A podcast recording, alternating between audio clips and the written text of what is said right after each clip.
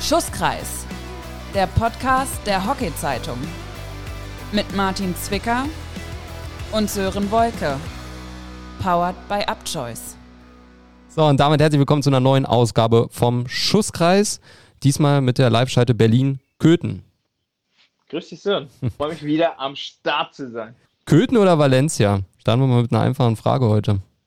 Na, gerade vom Wetter war- würde ich sagen äh, Valencia. Okay. Und vom Ort her? So vom Feeling für dich?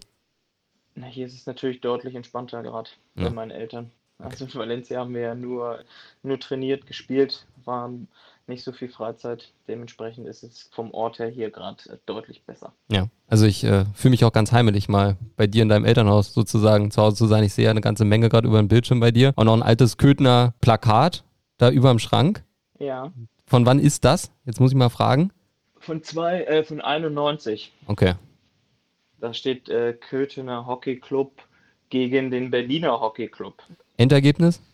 Das steht natürlich nicht drauf, aber da, im Zuge dessen findet ja jetzt am Wochenende die Kunstraseneinweihung statt in Köthen und da spielt dann Köthen auch wieder gegen den BRC, auch unter der Prämisse dieses Plakates. Ja, siehst du?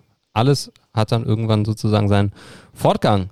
Und so ist es auch bei uns. Wir präsentieren euch heute ganz stolz unseren Partner der heutigen Folge. Familienbetrieb seit über 70 Jahren. Achtmal rund um Stuttgart. Einer der größten privaten Peugeot-Händler Deutschlands. Das ist Auto Bebion.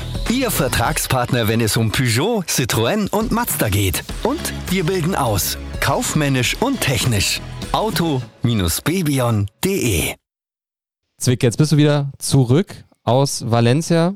Jetzt mit ein bisschen Abstand und jetzt so kurz vor Tokio. Wie gut war der Lehrgang? Also auch die Spiele, die Ergebnisse waren ja sehr gut, aber wie wichtig ist das, was ihr mitgenommen habt daraus Valencia?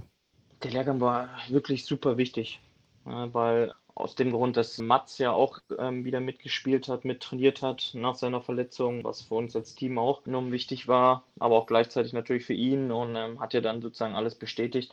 Danach ist ja auch dann die logische äh, Olympianominierung für ihn gewesen. Aber auch so, weil wir wirklich nochmal an gewissen Dingen, sag ich mal, trainiert haben, aber auch so, dass dann auch gewisse Sachen nicht funktioniert haben. Ja, weil, ich sag mal, solche Trainingsspiele, ähm, Testländerspiele sind ja schon immer noch mal was anderes, als wenn die bei einem Turnier stattfinden, so wie bei der EM. Und das war halt für uns ganz gut, weil wir wirklich gegen Spanien, Argentinien gespielt haben und die uns auch noch mal irgendwie vor gewisse Herausforderungen gestellt haben, aber auch gleichzeitig uns auch noch mal einige Hausaufgaben aufgegeben haben. Und es war für uns als Teamentwicklung halt wirklich ein super wichtiger Lehrgang, weil wie so schön immer es ja dann ist, viele Sachen funktionieren, aber manchmal funktionieren viele Sachen auch nicht.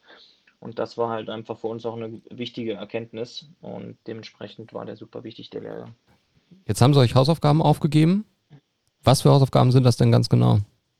Ja, es sind eigentlich gar nicht solche speziellen, sage ich mal, Hausaufgaben, sondern es ging eher darum, dass wir halt gewisse Spielphasen und so, dass wir die halt möglicherweise anders angehen, aber auch anders erkennen, dementsprechend anders agieren und die dann auch anders umsetzen, zum Beispiel.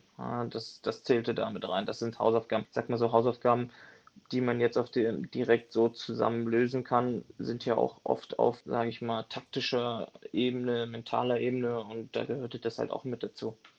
Ihr wolltet ja auch so ein bisschen die klimatischen Verhältnisse in Tokio simulieren, sage ich mal. Inwiefern hat das funktioniert? Ich glaube ganz gut.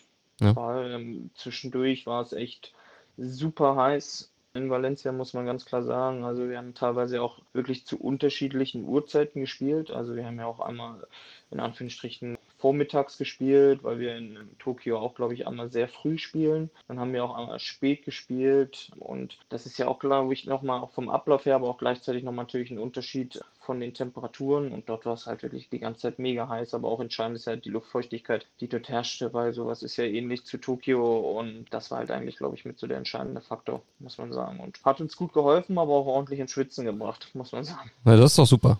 Das, das sind doch gute Neuigkeiten, sage ich mal. Ich habe mal gerade in das Schusskreis Olympiamagazin reingeguckt. Könnt ihr euch bestellen auf hockey-zeitung.de. Da ist ja auch der Spielplan drin von euch, weil du gerade gesagt hast, ihr spielt auch einmal früh. Jetzt ist meine Frage, was ist denn für dich früh? Weil ich werde ja alles mir auch anschauen und ich muss sagen, also das erste Spiel gegen Kanada um 12 Uhr deutsche Zeit finde ich ja sehr angenehm, muss ich sagen. Das zweite Spiel dann gegen Belgien um 2.30 Uhr deutsche Zeit finde ich jetzt nicht mehr so angenehm. Und 5.15 Uhr am Dienstag gegen Großbritannien finde ich auch nicht so schön. Also es ist schon alles sehr, sehr früh, ne? Für die deutsche Zeit natürlich. Aber für uns ist, sag ich mal, das Spiel, was du gerade gesagt hast, gegen Belgien, was glaube ich, wie du meinst, 2 Uhr noch was halt der deutscher Zeit ist, das ist dann halt dort halt 9.30 Uhr. Und das ist, sage ich mal, für ein Länderspiel schon echt super früh. Ja, also ich sag mal so, also ich bin jetzt zum Beispiel auch ein Freund von früh spielen, ja, aber natürlich nicht so früh, sondern eher so 12 Uhr, 13 Uhr, weil dann stehst du nur auf, machst eine Aktivierung, frühstückst und das ist dann die einzige Mahlzeit, die du, sag ich mal, vom Spiel hast. Das ist alles ein bisschen, bisschen komprimierter, als wenn man vielleicht irgendwie noch den ganzen Tag totschlagen müsste. Aber 9.30 Uhr ist halt schon echt eine super frühe Zeit. Ich weiß gar nicht, wann ich das letzte Mal 9.30 Uhr gespielt habe. Ich würde mal sagen, wahrscheinlich in der Jugend. Siehst du? Wahrscheinlich bei irgendeinem kleinen Vorbereitungsturnierchen mal. Erstes Spiel auf der Anlage dann. Ja, die letzten beiden Gruppenspiele will ich natürlich nicht euch vorenthalten. Donnerstag gegen Südafrika, 4.45 Uhr und dann Freitag um 13.45 Uhr gegen die Niederlande. Also sehr viele unterschiedliche Anstoßzeiten, du hast es gerade schon angesprochen. Inwiefern ist das auch ein Problem, dass man da auch gar nicht in so einen Rhythmus reinkommt? Mal spielt man früh, mal spielt man spät. Ja, man kommt natürlich, weil wie soll man auch einen Rhythmus erlangen? Also das ist halt, wie du gerade sagst, aufgrund der unterschiedlichen Zeiten gar nicht möglich. Am entscheidenden ist eigentlich eher, dass man zumindest aber einen Rhythmus für die Vorbereitung hat oder die Abläufe, die vor dem Spiel stattfinden dass die eher dann nachher routiniert vonstatten gehen. Darum geht es eigentlich. Ja. Man weiß, wann man vorher essen möchte, ähm, wann man die Aktivierung macht, wann die Besprechung ist und alles solche Sachen. Das sind eher so die entscheidenden Faktoren. Aber natürlich muss man schauen, halt, wenn man spät spielt, nach japanischer Zeit, dass man halt irgendwie den Tag dann halt auch, sage ich jetzt mal, gut nutzt. Ja, und dass man nicht zu spät anfängt hochzufahren, auch gleichzeitig halt auch nicht über den Tag zu träge wird. Das sind alles solche Sachen. Die muss man natürlich auch erstmal noch ein bisschen vor Ort, sage ich mal, in der ersten Woche. Ja, da werden wir mit hoher Wahrscheinlichkeit das auch so ein bisschen simulieren, wenn wir Trainingseinheiten haben, damit man so ein bisschen auch dann die Abläufe besser kennt, weil man braucht ja auch irgendwie ein bisschen durch das Dorf muss man äh, gelangen, man muss zur Abfahrt, wie lange braucht man dann halt mit dem Bus zum Platz und sowas spielt ja auch alles irgendwie mit rein in die Vorbereitung und ich glaube, dafür ist die Woche halt, vor der sozusagen die Spiele losgehen, überhaupt das Entscheidende. Werdet ihr das da train also trainieren, sage ich mal in Anführungszeichen, mal zu gucken, wie lange brauchen wir vom Hotel zum Platz oder ja, das macht man ja dann automatisch, wenn man zu den Trainingseinheiten fährt. Dann sieht man okay. ja, wie lange man braucht, weiß ja auch grob, zu welcher Uhrzeit man dann halt trainiert und wie dann halt, wie alles abläuft. Und ich glaube, in dem Sinne testen wir das dann auch irgendwie aus. Wir werden schon wahrscheinlich vorher schon noch mal ein bisschen schauen, dass wir gewisse Trainingseinheiten zu den gewissen Spielzeiten haben, dass man das dementsprechend dann halt schon mal wirklich ein bisschen austesten kann. Also ihr trainiert die ganze Zeit auch im Stadion, nicht so wie man es jetzt bei der EM kennt, dass man irgendwo na, ne, so auf so einem gesonderten Platz trainiert und naja, sagen wir so, das ist, sind ja zwei Plätze, wo gespielt wird. Einmal natürlich im großen Stadion, dann gibt es ja noch ein kleineres Stadion, wo auch nur Vorrundenspiele stattfinden, keine K.O.-Spiele. Aber dann gibt es natürlich noch zwei andere Plätze, das sind halt Trainingsplätze, weil du musst ja auch irgendwie schauen, dass du die einzelnen Mannschaften, sag ich mal, unterbringst, dass sie auch ihre Trainingszeiten bekommen, aber auch gleichzeitig jeder irgendwie auch die Möglichkeit hat, äh, im Stadion mal zu trainieren. Alles solche solche Sachen, die spielen halt und dann sein kann, dass du wirklich vielleicht auf allen vier Plätzen mal äh, eine Trainingseinheit hast. Weil wir haben ja auch Trainingsspiele. Okay. Gegen wen spielt ihr? Ich glaube, wir spielen gegen Indien und Australien nochmal vor Ort. Okay. Wenn man mal einen Blick auf eure Gruppe wirft, dann fällt einem auf, das ist ein ganz schönes Hammerprogramm mit Belgien, den Niederlanden, Großbritannien, Kanada und Südafrika. Ohne jetzt Kanada und Südafrika kleiner machen zu wollen, als sie sind, wie wichtig ist es vielleicht im ersten Spiel gegen Kanada mal direkt mit einem deutlichen Sieg auch ein Zeichen an die Konkurrenz zu setzen? Ich glaube, entscheidend ist eigentlich nicht, dass man einen deutlichen Sieg einfährt, sondern dass man das Auftaktspiel gewinnt. Es ist halt das erste Spiel, darum geht es eigentlich. Ist natürlich für den Rest des Turniers, aber auch gleichzeitig so für das Gefühl natürlich gut, wenn man eine gute Leistung zeigt. Also ich klammer da jetzt mal in Anführungsstrichen das Ergebnis aus. Ich glaube, entscheidend ist einfach, wie wir spielen, wie wir auftreten. Darum geht es eigentlich. Wenn man vielleicht halt gewisse Sachen halt einfach noch nicht klappen oder aber auch man unzufrieden ist oder so, das ist halt einfach dann immer so eine Sache, die dann unnötig Kraft kostet, auch für den Kopf. Und das darum geht es eigentlich. Ich glaube, das Ergebnis ist, sage ich mal, nicht ganz so wichtig. Ja, also auf jeden Fall gewinnen, das ist schon mal klar. Aber ob wir jetzt von der Deutlichkeit sprechen müssen, ähm, das sei mal dahingestellt, weil wir sind schließlich bei Olympia und wir haben auch vorher schon gegen Kanada gespielt. Und es ist jetzt ja nicht so, dass da irgendein Team ist, was du da eigentlich aus dem Stadion schießt. Ja, sondern ich glaube, es geht einfach hauptsächlich um unsere eigene Leistung, dass wir Spiel ähm, gut absolvieren, dass wir das Ding gewinnen. Und wenn es natürlich dann vielleicht ein bisschen höher ausfällt, ist das auch okay. Also dann nehmen wir das mit. Aber ich würde jetzt nicht unbedingt, sag ich mal, fordernd sein, ey, wir müssen das Ding ungefähr 6, 7, 0 oder sowas gewinnen. Also ich glaube, das wäre schon komplett der falsche Ansatz. Also entscheidend ist halt, wie wir spielen und dass wir halt einfach das Spiel gewinnen. Wenn man mal jetzt nochmal generell drauf schaut, also ich glaube, du wirst mir nicht widersprechen, wenn ich sage, es geht vor allem gegen Belgien, Niederlande und Großbritannien am Ende um die Platzierung, oder? In der Gruppe. Fürs Viertelfinale. Ja, selbstverständlich. Also da brauchen wir jetzt auch nicht um heißen Brei reden, dass halt, sag ich mal, auf dem Papier Südafrika und Kanada ähm, die beiden schwächeren Teams in der Gruppe sind. Ich sag mal, ich sag mal, das Gute an der Gruppe bei uns ist einfach, auch wenn man jetzt natürlich nur gegen fast europäische Teams spielt, aber man kennt sie halt gut. Ja, man hat schon oft gegen sie gespielt, man weiß, was man bekommt, ja, was einen erwartet und das ist, glaube ich, auch öfters mal ähm, eine gute Sache.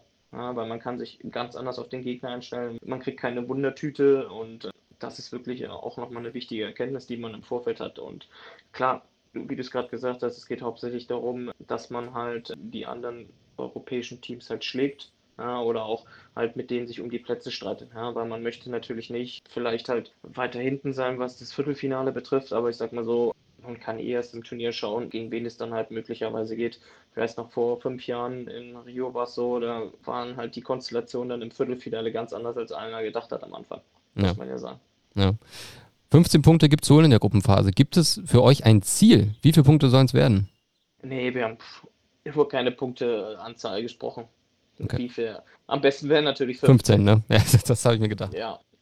ja, ja, natürlich. Also es ist halt auch wirklich unabhängig davon, gegen wen es dann vielleicht möglicherweise im Viertelfinale geht, wenn man ähm, die Spiele so absolviert hat, dass man auf jeden Fall im Viertelfinale ist.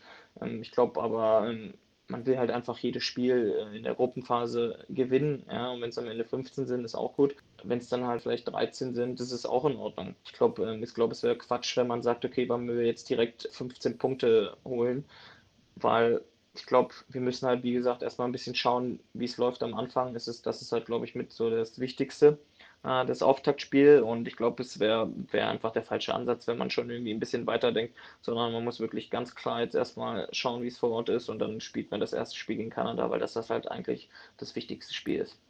Wir kommen ja in der nächsten Folge, in deiner letzten Folge sozusagen vor Tokio ja nochmal ganz explizit auf das komplette Turnier zu sprechen, dann auch mit Sissy Hauke, die auch dann mit dabei sein wird. Aber eine Frage hätte ich dann doch nochmal zur anderen Gruppe. Da ist ja Japan als Gastgeber natürlich mit dabei. Glaubst du, Japan hat irgendwie eine realistische Chance aufs Viertelfinale? Oder ist das für die wirklich olympischer Gedanke dabei sein, ist alles? Nee, ich glaube nicht. Also ich glaube, dass die schon eine Chance haben. Aber es ist natürlich aber auch super schwierig für mich jetzt zu sagen, ähm, wie weit sind sie, wie hoch ist deren Qualität, weil man hat von den Japanern halt wirklich ewig nichts gesehen, äh, muss man einfach so sagen. Ist ja auch nicht anders wie bei den Australien oder Neuseeländern. Ja, zwar haben wir jetzt ein bisschen Neuseeland, Australien gesehen, weil die nach letztens noch Pro League Spiele absolviert haben, aber von Japan ähm, weiß ich so gut wie gar nichts. Also ich weiß gar nicht, wann ich das letzte Mal ähm, gegen die gespielt habe. Das ist echt ein Weilchen her. Sie haben auf jeden Fall einige Spieler halt natürlich. Ja, ähm, du hast es ja auch gerade im Vorfeld, bevor wir die Aufnahme gestartet haben, hast du mir auch nochmal mich darauf hingewiesen, dass der Kapitän ja äh, von Japan, der spielt ja in Nürnberg in der Bundesliga. Also die haben auch erfahrene Leute und es ist jetzt nicht so, dass sie auch ja nur in der japanischen Liga, sondern auch viele, die schon auch international anders unterwegs waren. Aber warum sollten die nicht eine Chance aufs Viertelfinale haben? Weil die haben sich jetzt längere Zeit wirklich auf ihr, sage ich, ihre Olympischen Spiele vorbereitet und die werden darauf brennen, halt einfach da weiterzukommen. Ich zitiere aus dem Schusskreis Olympiamagazin, bekanntester Mann bei den Samurai Japan ist Kapitän Manabu Yamashita. Übrigens, nochmal eine kleine Preisfrage, steht auch im Magazin. Ähm, was waren die beste japanische Olympiaplatzierung, Zwick? Von den Herren? Mhm. Acht? Zwei. Silbermedaille 1932. Letzte Olympiateilnahme ist allerdings auch schon ein paar Jährchen her, nämlich 1968 waren die Japaner das letzte Mal mit dabei. Also insgesamt sind es dann aber doch auch schon. Das ist jetzt die sechste Teilnahme bei Olympischen Spielen. Ich freue mich schon ein bisschen drauf, muss ich sagen. Ich finde ja so immer Underdogs, äh, also Underdogs in Anführungszeichen zu sehen, finde ich ja persönlich immer ziemlich, ziemlich cool. Also ich weiß nicht, wie es dir geht. War ja auch gestern, äh, wir sind ja jetzt in der Aufnahme nach dem England-Dänemark-Spiel, ja, da ist so ein kleiner Teil vom Herzen für, für mich gestern gebrochen beim Halbfinale, muss ich ja sagen. Ja, ich glaube, es ist ja auch, ähm, es ist, der Underdog ist ja meistens nur auf dem Papier vorhanden. Mal, wenn man sich mal überlegt, als Beispiel vor fünf Jahren, als wir im Viertelfinale gegen Neuseeland gespielt hat und da war halt äh, Neuseeland halt auch einfach auf dem Papier der Underdog und ja, und wie unheimlich schwer sie uns das äh, in dem Spiel gemacht haben, aber auch gleichzeitig, dass wir halt auch nicht gut gespielt haben. Ja? Und ich glaube, wenn man so ein bisschen ohne Druck aufspielen kann, das kann schon unheimlich hilfreich sein. Ja, hat man einfach gesehen. Wir sind ja im Endeffekt ja auch nur von der Schippe gesprungen. Ja. Das stimmt. Also jedes Spiel startet ja auch mit 0-0. Also insofern, na, ne, es äh, bleibt immer spannend. Jetzt habe ich einen rausgehauen. Hast du recht. Ja, also, hast du recht, hast du recht. Das ist eine Weisheit, ich sag's dir. Kurzer Blick auf die Damen. Die wollen wir natürlich nicht vergessen. Da lief es in Valencia, sag ich mal, nicht ganz so rund wie bei euch. War auch schwer, das zu toppen. Wie hast du die Danas in Valencia erlebt? Ja, ich sag mal so, von den Ergebnissen her lief es bei uns rund, aber wie vorher schon erwähnt, war es ja auch nicht so die ganze Zeit der Fall. Um ehrlich zu sein, habe ich gar nicht so viel mitbekommen. Also die, glaube ich, ich glaube, sie haben vier Spiele am Ende gemacht. Ich glaube, die letzten drei davon, da waren wir ja schon wieder zurück in Deutschland. Ich glaube, die haben genauso wie wir halt eher auch nochmal an den, äh, an den Feinheiten äh, gearbeitet, aber auch gleichzeitig auch einiges noch ausprobiert. Ja, und ich glaube, sie haben sich auch immer für gewisse Spiele, haben sie sich auch gewisse ähm, Ziele gesetzt, was sie in den Spielen erreichen wollen. Es wurde ja auch dann in den Interviews klar danach gesagt, dass sie, ähm, dass der Coach von seiner Mannschaft gerne meinte, dass sie einfach mehr Feldtore schießen. Ja, ich glaube, das ist ja auch nochmal eine, eine wichtige Sache, was sie auch, glaube ich, ganz gut umgesetzt haben. Aber um ehrlich zu sein, Details ähm, wird uns vielleicht die nächste Woche vielleicht nochmal ein bisschen mehr erzählen können. Aber es wäre so, sie haben, sag ich mal, nicht die Spiele gewonnen, so wie wir, aber sie haben halt natürlich die Ergebnisse erzielt. Sie haben ja kein Spiel verloren. Richtig? Richtig. Siehst du? Ja, und es war auch nicht so, dass jetzt, sie haben halt gegen Argentinien gespielt, die, die anders aufgetreten sind als bei diesen Pro League-Spielen, weil die natürlich danach auch einiges gemacht haben, viel trainiert haben. Ja, die Spanierinnen ja auch nicht anders. Ist auch ein unangenehmer Gegner, ja, hat man ja auch bei der EM einfach gesehen.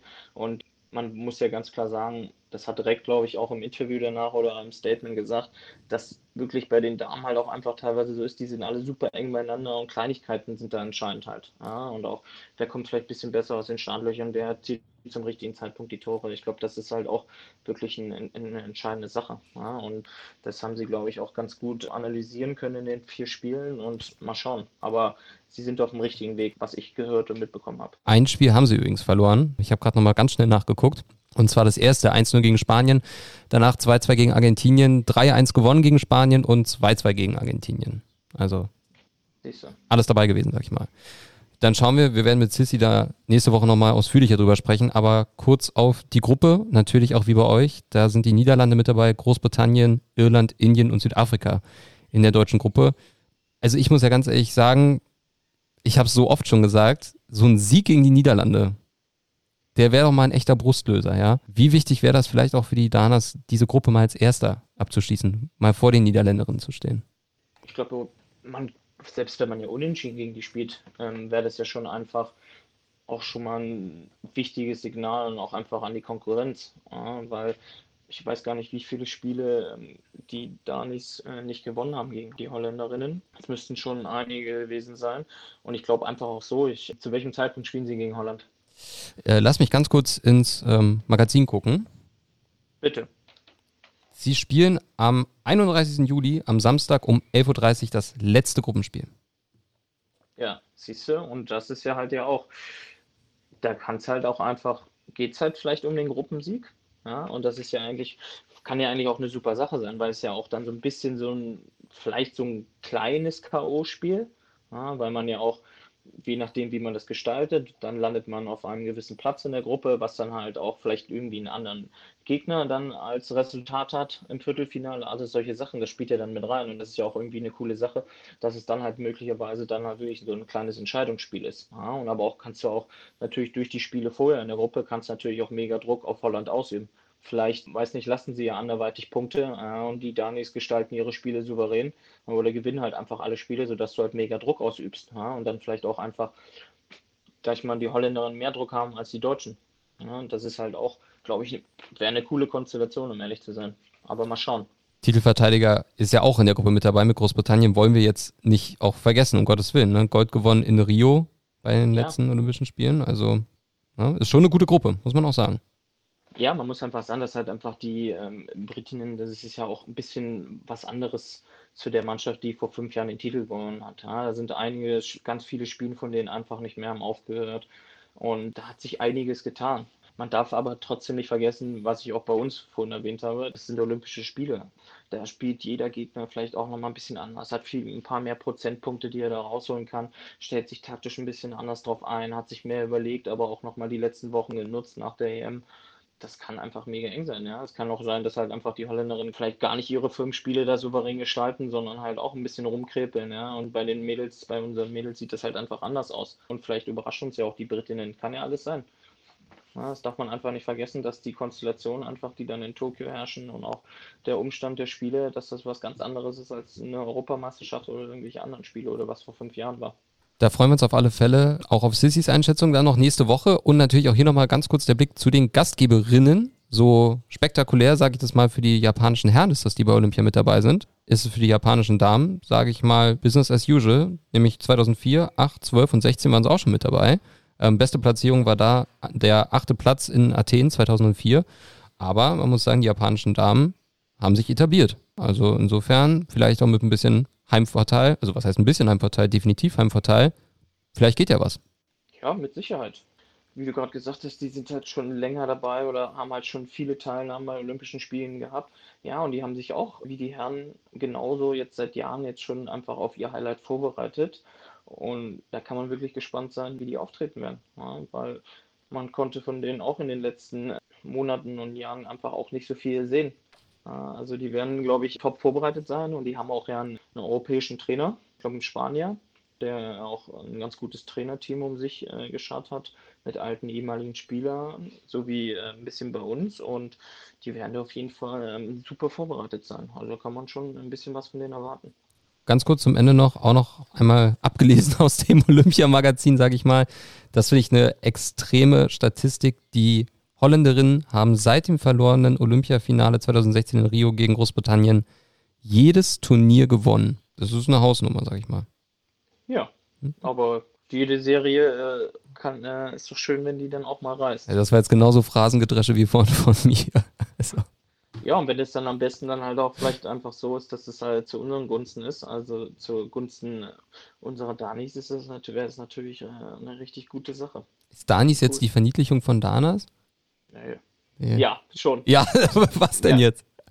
Okay. Ja. Okay, alles klar. Das ist auch, ist auch Honimies oder? Ich glaube, wir werden anders genannt. Ja. Hornies oder so. Ho Hornies? Ja, das müsstest du halt wissen, wenn man Instagram hat, aber hast du ja nicht. Okay, alles klar. Werde ich mir mal anschauen. Sehr schön, okay. Möchte ich gar nicht weiter kommentieren. Ich sehe schon, du hast auch gar keine Lust mehr darüber zu reden. Lassen wir das. So. Das An kannst du aus meinem Gesicht ablesen, oder wie? Ja, genau. In deinem Ach so, nein, ich habe gewartet, dass du nochmal eine journalistisch hochwertige Frage stellst. Aber Schön, dass du das von mir gewohnt das, bist, ja. Scheinbar ist das äh, nicht der Fall. Pass auf, ich habe noch eine. Und zwar, nächste Woche geht es nach Tokio. Und da fragt man sich so. natürlich, wie sieht es in so einem Olympioniken wie dir, wie sieht es jetzt eine Woche davor aus? Ist das Anspannung, ist das Freude? Was ist da bei dir los? Also Anspannung keine. Ich bin zurzeit sehr gelöst. Ja, ich ähm, merke das. ähm, ja, Vorfreude natürlich. Ich glaube, das wird dann halt, glaube ich, nochmal ein bisschen ähm, intensiver und nächste Woche dann halt, wenn es wirklich so ein bisschen auf die Zielgerade geht, zum Abflug hin. Weil jetzt ist halt alles nochmal so, so ein bisschen äh, entspannter. Ja, ein paar Trainingseinheiten absolvieren, athletisch im Bereich. Aber sonst ist das alles gerade ein bisschen entspannt und ich glaube dann so nächste Woche, weil da kommt halt noch mal ein bisschen was auf uns zu, ob das jetzt nun irgendwelche Sachen, Tests ist, die wir absolvieren müssen oder auch irgendwelche Formulare, die man ausfüllen muss oder auch ein bisschen was vorbereiten muss, weil es jetzt nicht einfach so, dass du dann am Freitag den Flieger steigst und nach Japan fliegst, sondern muss halt einiges gemacht werden im Vorfeld. Und ich glaube, deswegen wird das nächste Woche dann halt alles nochmal ein bisschen intensiver, aber auch gleichzeitig realisiert man dann, okay, jetzt geht es wirklich bald los und dementsprechend steigt dann auch die Vorfreude. Ist es bei euch jetzt zu Hause, sage ich mal, wo du bei deinen Eltern jetzt gerade bist, ist das so ein Dauerthema, so nach dem Motto, oh, das Kind nächste Woche Olympia oder habt ihr jetzt einfach eine schöne Zeit zusammen? Nö, überhaupt nicht Thema, um ehrlich zu okay. sagen.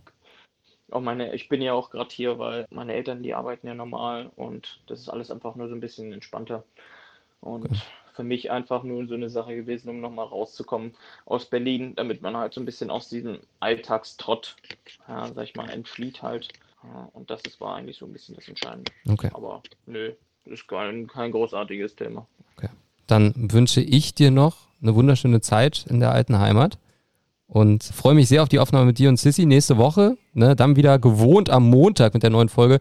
Diese Woche hatten wir da ein kleines Problem mit dem Mischpult, sage ich mal. Ähm, das bitten wir auch zu entschuldigen. Gemacht. Nee, ich habe es nicht kaputt gemacht. Das Mischpult hat sich selber kaputt gemacht. Ich war es nicht. Ja, ja immer diese Schuldzuweisung. Ja, vielleicht hast du, dann, hast du deinen Beitrag geleistet, dass es kaputt geht. Das ist unglaublich. Doll gedrückt oder so. Ja, genau. Ne? Ich sag da jetzt gar nicht zu. Ne? Du weißt ja, am Ende ist eh immer Steven schuld. Ne? Das ist ja bei uns so der Insider. Vielleicht hast du einfach die falschen Sachen reingebrabbelt in das Mischpult. Es gibt keine falschen Sachen, das weißt du doch. Ne? Es gibt nur Sachen, die sind unterhaltsam und nicht unterhaltsam.